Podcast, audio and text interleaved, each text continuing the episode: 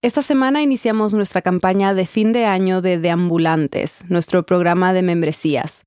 Esta es la campaña de recolección de fondos más importante para el hilo, pues con estos recursos garantizamos nuestra sostenibilidad para seguir produciendo periodismo independiente que profundiza las noticias de América Latina. Queremos sumar 1.750 donantes antes de que se termine el año. Tu aporte, así sea pequeño, marcará una diferencia. Para donar, ve a elhilo.audio slash apóyanos. Mil gracias. Bienvenidos a El Hilo, un podcast de Radio Mulante Studios y Vice News. Soy Silvia Viñas. Y yo soy Eliezer Budasov.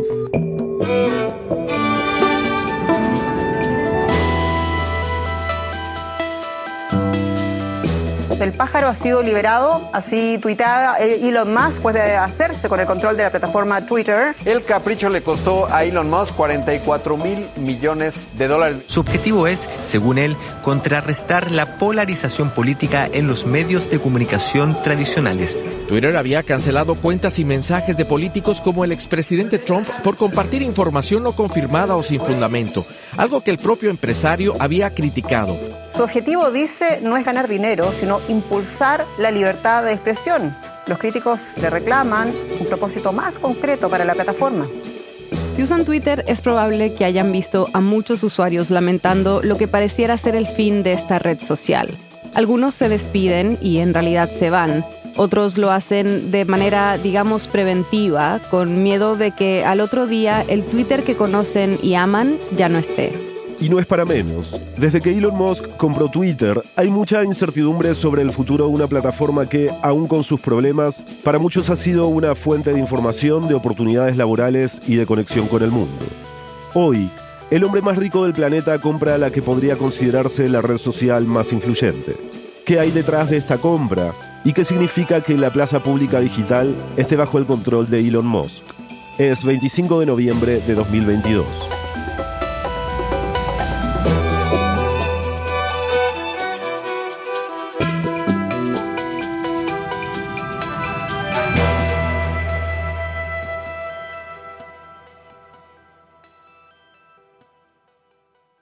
Bueno, empecemos con la compra de Twitter. ¿Cuál era la situación de la red social antes de que llegara Elon Musk? La verdad es que Twitter mm, tenía una situación complicada desde hacía bastantes años. Él es Mario Escribano, periodista de Tecnautas, la sección de tecnología del diario El Confidencial de España. Es una empresa que, además de los problemas que tenían el resto de redes sociales, ellos además tenían un problema adicional que es que eran un agujero negro de perder dinero. Twitter reportó pérdidas de más de 200 millones de dólares para el año fiscal 2021. Y eso era una mejora, porque el año antes había perdido cinco veces eso. Entonces, si tienes todos los problemas de moderación de contenidos, desinformación que tienen el resto de redes sociales, y si además eres una auténtica máquina de perder dinero y además usuarios, pues tienes grandes problemas. Bajo este escenario de debacle, a finales de octubre, Musk se convirtió finalmente en el dueño de Twitter. Y digo finalmente porque dio muchas vueltas para llegar hasta aquí. Anunció que había hecho una oferta para comprar Twitter en abril. Luego, en mayo, paralizó el acuerdo. Twitter lo demandó para obligarlo a completarlo y estuvieron a punto de ir a juicio. Si tuvieras que resumir en pocas palabras cómo fue la compra, ¿cómo la describirías? Bueno, lo que quizá mucha gente no sabe es que esto empezó antes de que Musk fuera el anunciara por sorpresa que era el máximo accionista de Twitter. Empezó unos meses antes que empezó a comprar acciones de forma secreta y luego ya una vez lo anunció parecía que iba a ser todo como una compra más o menos pacífica, pero ha sido una sucesión de volantazos tras volantazos. Ni siquiera hizo las diligencias previas para inspeccionar la empresa. Entonces, bueno, incluso cuando se retiró de la compra parecía un troleo porque los abogados de Twitter decían que ellos no les comunicó nada, que había sido todo a través de Twitter lo que había dicho y luego efectivamente acabó comunicándolo al regulador que quería salirse. Twitter le demandó, él presentó una contrademanda y cuando estaban a punto de verse las caras en el juicio, pues él se acabó retirando y ya hemos llegado a esta situación. A menos de dos semanas de ir a juicio, anunció que finalmente sí iba a comprar Twitter. Musk, el hombre más rico del mundo, desembolsó una cifra enorme para comprar la aplicación. 44 mil millones de dólares. había llegado a la sede de Twitter cargando un lavabo de porcelana, quizás para instalar en el que será su nuevo trono el sonriente rey de los autos eléctricos Tesla y SpaceX con sus vuelos espaciales, ahora lo es también de la red social más cara. Su primera aparición allí, eh, allí fue con este lavabo que hace referencia a un, a un conocido meme de Internet. Los memes pierden un poco la gracia cuando hay que explicarlos, entonces no lo vamos a intentar. Pero quizá llegar con un lavabo al trabajo es lo que pasa por humor entre los multimillonarios. Se le pueden dar varias interpretaciones. Una es que estaría haciendo referencia al mal momento que atraviesa Twitter, donde además de los problemas de dinero que mencionamos antes, menos del 10% de los usuarios generan más del 90% de los tweets. Es decir, que la mayoría de los que usan esta red social apenas tuitean. Aunque este no es el caso de Musk a quien se le considera un fanático, casi obsesivo, de Twitter. A la fecha es la segunda persona con más seguidores, solo lo supera Obama. Y sí, sí, él es un gran adicto a, Twitter, que de hecho dice que aunque está muy ocupado, el uso de la plataforma lo hace siempre cuando, cuando va al baño pero Mario no cree que esta sea razón suficiente para invertir tanto dinero en una empresa. Lo cierto es que ni siquiera su círculo más cercano ni él mismo lo ha sabido explicar sí que tendría cierto sentido que un hombre tan poderoso quisiera una, la plataforma, la que es seguramente la plataforma más influyente del mundo, porque aunque tenga muchos menos usuarios que el resto, es ahí donde están políticos, periodistas, famosos e incluso se ha vuelto la nueva forma de establecer agenda en muchas ocasiones. Pero lo cierto es que los motivos se le escapan un poco a todo el mundo y ahora que han pasado algunas semanas, ¿eso está más claro? ¿Se ha dado algunas pistas sobre los planes que tiene para Twitter? Eh, diría que sus planes de Twitter son aún casi más difusos ahora. Él daba algunas pinceladas de acabar con la publicidad, libertad de expresión, pero era todo muy vago. Musk ha dicho repetidas veces que su objetivo es convertir a Twitter en una especie de plaza digital del pueblo y sacarla de la supuesta censura en la que vive. Y bueno, era tan vago como lo que se está viendo ahora, está improvisando completamente. Puso un tuit hace unos días en el que decía que Twitter iba a hacer muchas idioteces en los próximos meses porque van a ir haciendo un ensayo de prueba y error en directo. Entonces, claro, quiere poner completamente patas arriba la plataforma. También ha dicho que la compra de Twitter es una manera de acelerar la creación de X, una aplicación para todo. Es un modelo que funciona en China, por ejemplo, con la aplicación WeChat, que vale para absolutamente todo, en lo que en otros países tenemos como WhatsApp, Facebook, Uber, Amazon, pues ahí va todo en la misma aplicación y Musk en principio querría convertir Twitter, según ha dicho, en algo mucho más grande y como que Twitter fuera el corazón para que generaran otro tipo de, servicios alrededor. Es decir, que a través de X los usuarios pudieran mandar y recibir mensajes de texto o de video, o también obtener acceso a otras aplicaciones, como si fuera un sistema operativo móvil. Pero claro, es un accidente por ahora nunca ha funcionado, requiere una inversión aún mayor que ahora mismo no parece que Twitter se la pueda permitir y también es algo que plantea ciertas dudas de, por ejemplo, qué ocurre si hay algún fallo en esta aplicación. Nos quedamos sin todos los servicios a la vez porque es algo que también tiene sus propios riesgos. Mario me dijo que Musk también plantea menguar la publicidad, que ahora representa el 90% de los ingresos de Twitter. Quiere bajar esa cifra a la mitad. La idea sería suplir el déficit con las suscripciones de pago a través de Twitter Blue, el servicio premium que permite editar tweets o acceder al famoso icono azul de verificación. Hace poco Musk implementó un cobro de 8 dólares para verificar tu cuenta y así obtener la marca azul. Algo que hasta entonces solo te lo daban después de pasar por todo un proceso para demostrar que tu cuenta cumple con ciertos requisitos y que es de interés público pero este cambio generó caos. Provocó que suplantaciones de identidad que acabaron provocando, por ejemplo, que una farmacéutica perdiera 14.000 millones de cotización en bolsa. Una cuenta falsa que obtuvo la marca azul pagando esos 8 dólares se hizo pasar por la farmacéutica Eli Lilly. Mandaron un tweet en el que anunciaban que la insulina sería gratis. lo que hizo que Eli Lilly cayera más de un 4% en la bolsa. Justamente por no ser una medida que estuviera muy bien diseñada, han tenido que implantarla y luego quitarla varias veces porque ha sido un auténtico caos.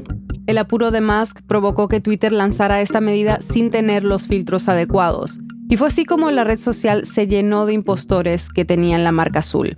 Por ejemplo, un supuesto George W. Bush dijo que, y cito, echo de menos matar iraquíes.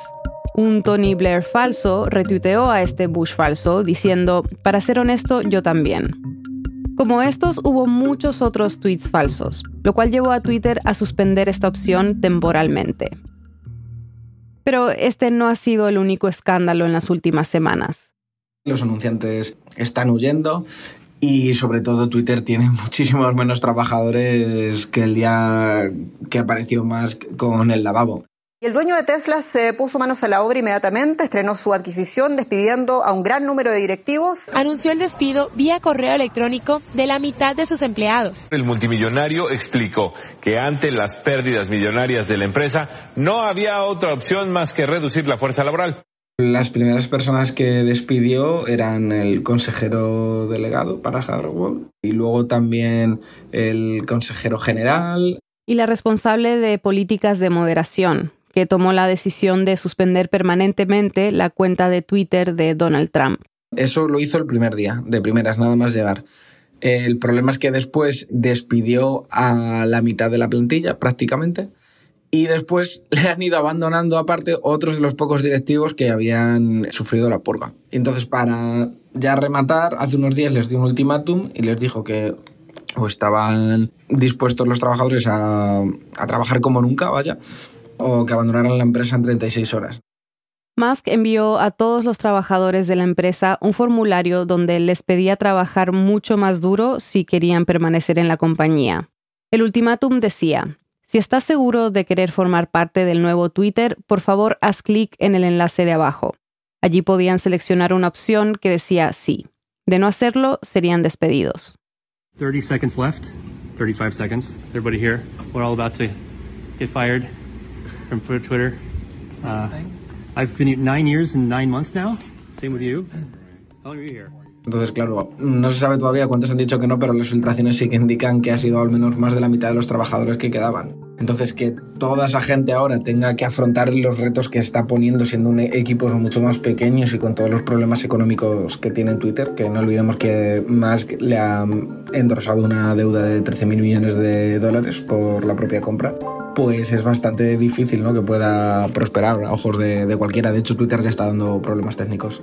Sí, eso te iba a preguntar, o sea, en términos prácticos, ¿qué significa para el usuario que se haya reducido tanto los números de empleados?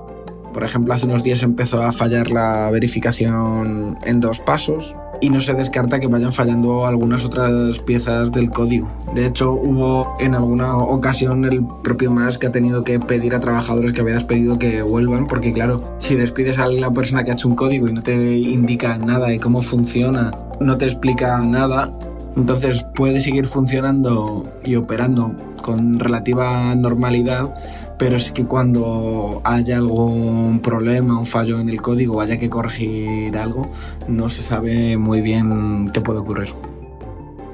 Como mencionábamos al principio, en la última semana hemos visto algunas personas preocupadas por el futuro de Twitter, que han dicho que podrían abandonar esta red social.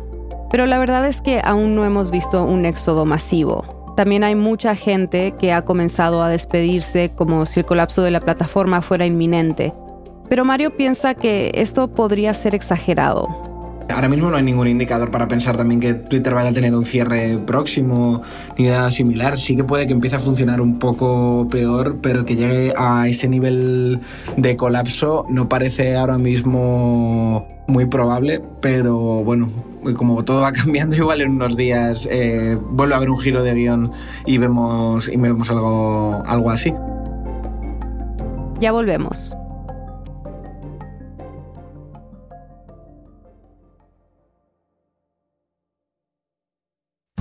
Escuchas el hilo y también nuestro podcast hermano Radio Ambulante, queremos pedirte un favor. Radio Ambulante Studios, nuestra casa productora, acaba de lanzar una encuesta para aprender sobre sus oyentes, sus preferencias, qué funciona y qué no tanto, y qué debemos hacer en el futuro en el hilo y en Radio Ambulante. Tus respuestas nos ayudan muchísimo. En una encuesta anual, las personas que nos escuchan nos dijeron que querían un podcast que explicara las noticias en América Latina. A partir de esos comentarios salió la idea de crear el hilo. Para responder, visita radioambulante.org slash encuesta. Gracias desde ya. Estamos de vuelta en el hilo. Queríamos entender un poco más sobre quién es Elon Musk y qué puede significar para la plataforma y para todos nosotros que haya comprado Twitter. Por eso hablamos con Marta Peirano, periodista e investigadora que escribe sobre tecnología y poder. Hablemos un poco de, Elon Musk, de su trayectoria. ¿Cuáles son sus comienzos? ¿Cómo llega hasta acá?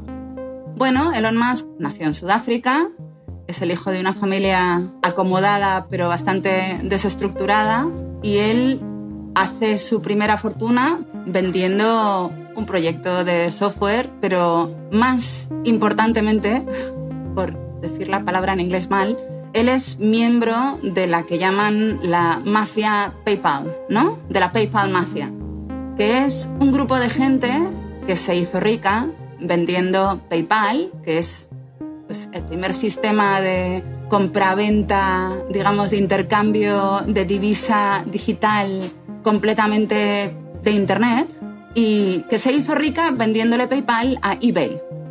Esto fue en el año 2002. Y en esta mafia, como la llaman, estaban ex empleados de PayPal que luego fundaron compañías como YouTube, Yelp o LinkedIn. Y en el caso de Elon Musk, pues ya empezó a crecer entrando en proyectos como Tesla, del que no es exactamente el fundador, pero es una parte fundamental de su éxito. Y bueno, pues entrando en proyectos como SpaceX, que desde mi punto de vista es sin duda el proyecto más exitoso de Elon Musk hasta la fecha, y ahora Twitter. Marta, en el mundo de los magnates tecnológicos, ¿en qué se diferencia Musk o en qué se destaca? Hmm, es una muy buena pregunta.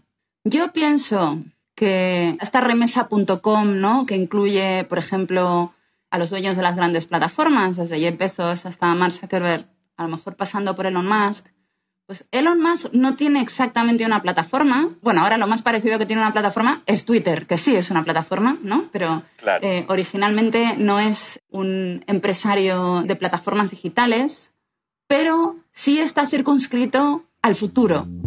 Es decir, todos los proyectos que hace, ¿no? Son proyectos que miran hacia el futuro, hacia un futuro pues de explotación interestelar, como quien dice, ¿no? A un futuro donde existe la minería en otras partes del universo, donde se colonizan, se explotan, se extraen materiales o incluso se llegan a establecer colonias, ¿no? Que es un poco su discurso más famoso acerca de que se nos acaba la Tierra, nos tenemos que ir a otros lugares de la galaxia, pero también Tesla los coches eléctricos como un futuro, digamos, pospetrolífero, los coches eléctricos como la clave, la figura fundamental de la transición ecológica. Y bueno, y todos parecen muy prometedores, todos reciben una gran cantidad de dinero público. Esto no es algo que le pase a todos los empresarios tecnológicos, ¿no? Porque todos están embarcados en una línea de progreso muy concreta que ahora mismo casi nos parece la única, ¿no? Entonces pienso que su o sea, la diferencia de él con respecto a, digamos, sus contemporáneos en el sentido de la industria tecnológica es eso, es que todos están trabajando sobre el presente salvo él. O sea, él está haciendo infraestructura para algo que a lo mejor va a pasar dentro de 20 años. ¿Cuál es la reputación de Musk como empleador, como jefe? Elon Musk, con respecto a su papel, digamos, como líder en una empresa, estaba muy vinculado a su leyenda de ingeniero que duerme en la oficina, que duerme en el suelo ¿no? de las fábricas de Tesla para asegurarse de que las cosas salen a tiempo. Pero ahora que ha llegado a Twitter, que es una empresa que dentro del sector de las empresas tecnológicas era famosa por tener unas condiciones laborales muy buenas, muy generosas, por tener lo más cerca a una cierta paridad de género Hasta finales de 2021, el 44% de sus empleados eran mujeres, un porcentaje similar al de Amazon. Entonces, eh, claro, él llega a este lugar con la idea ya prehecha de que la gente que trabaja en Twitter son unos vagos, son hippies, ¿no? Que van descalzos por la oficina y que no trabajan suficientes horas y que se pasan el día mirando a las musarañas. Y entonces con esa idea llega y evidentemente destruye completamente la cultura empresarial y con la idea de despedirlos a todos. En las últimas semanas lo que ha demostrado es que lo que quería era deshacerse del mayor número de personas posibles en esta nueva empresa y crear desde las cenizas lo que él piensa que Twitter tiene la posibilidad de ser. Durante toda esta saga de la compra de Twitter, se hicieron públicos unos mensajes entre Elon Musk y sus amigos, su exmujer, personas de su entorno más cercano. Y ahí, dice Marta, quedaron en evidencia dos cosas. Primero, que ninguno parece muy listo. Esta idea de los grandes genios del mundo de la tecnología, de los visionarios, pues queda muy chamuscada. Pero la otra idea que te queda es que él está rodeado de gente que le hace mucho a la rosca. Es decir, raramente hay gente a su alrededor que le dice que no, o que le dice que está equivocado, o que le dice que algo está mal, lo cual no parece un problema inusual para el hombre más rico del mundo, pero claro, eso significa que su visión de la realidad está bastante distorsionada y que su idea de su propia imagen está bastante distorsionada, ¿no? Entonces él está rodeado de gente que le está diciendo todo el rato, sí, dales lo que se merecen, echa a esos vagos a la calle. Y entonces él esta actitud para mí lo que revela no es tanto que no le importe lo que piensan de él, yo creo que le importa mucho lo que piensan de él. Para mí lo que revela es que él piensa que todo el mundo cree que los trabajadores de Twitter eran unos vagos. y que entonces llegar y, y maltratarlos pues alimenta su leyenda en lugar de destruirla. ¿Qué gana Elon Musk al comprar Twitter?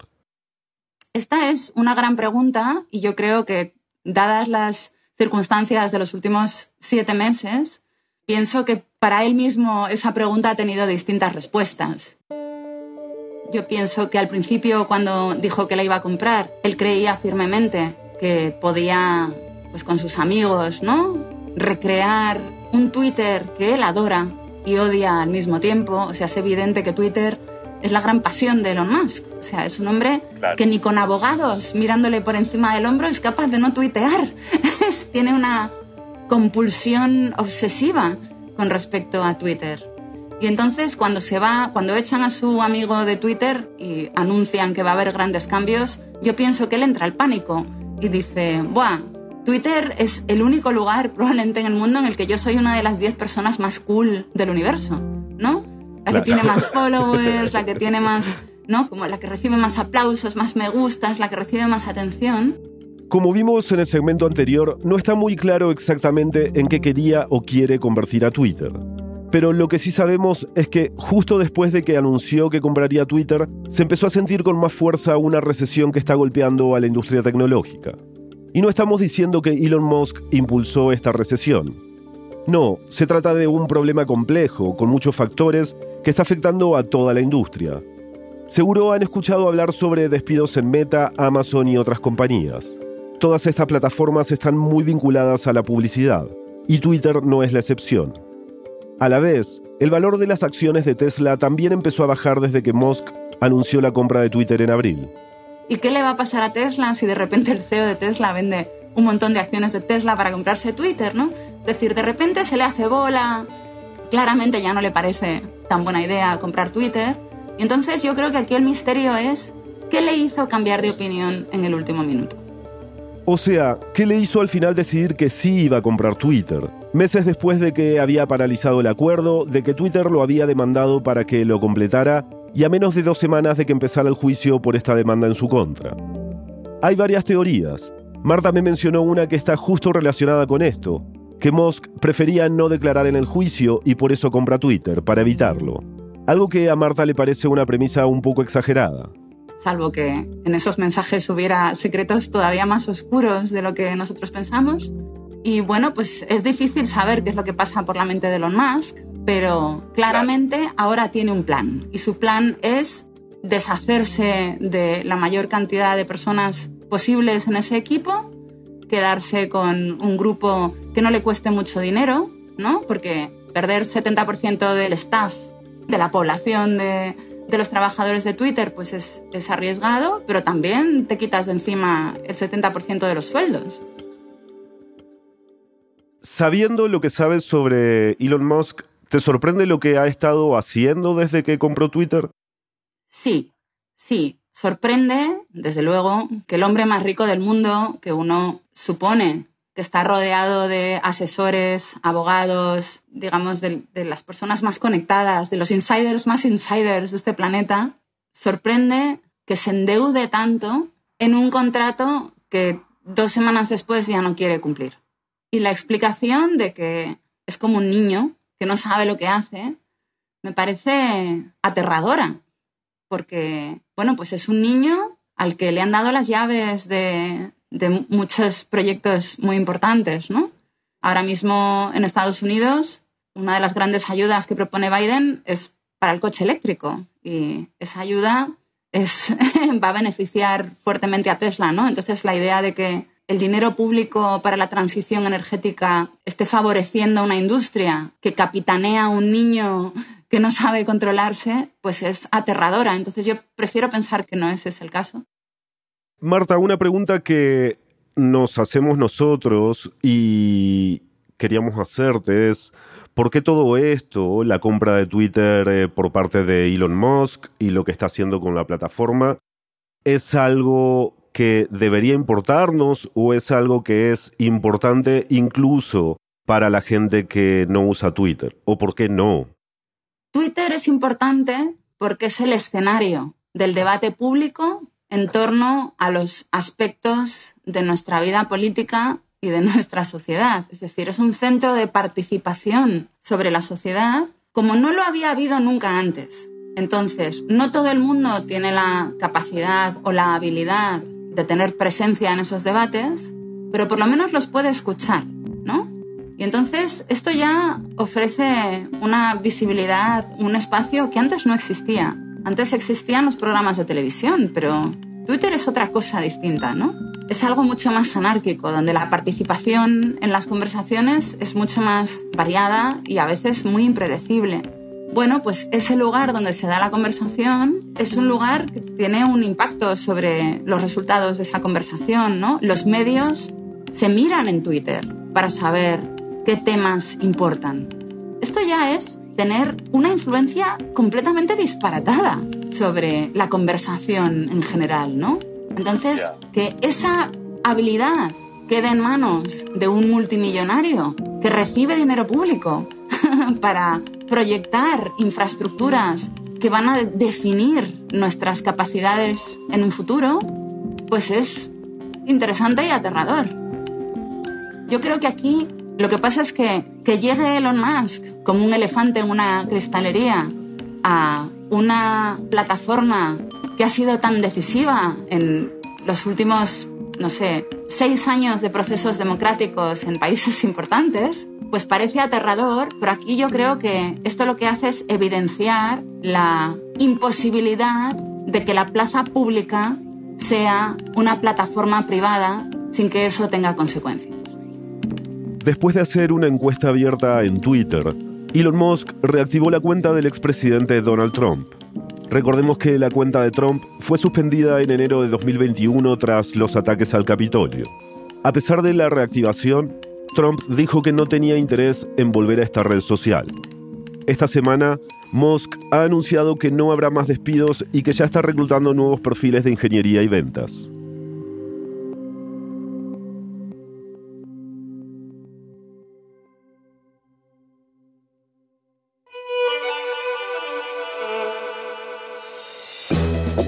Episodio fue producido por mí, Mariana Zúñiga y Silvia Viñas.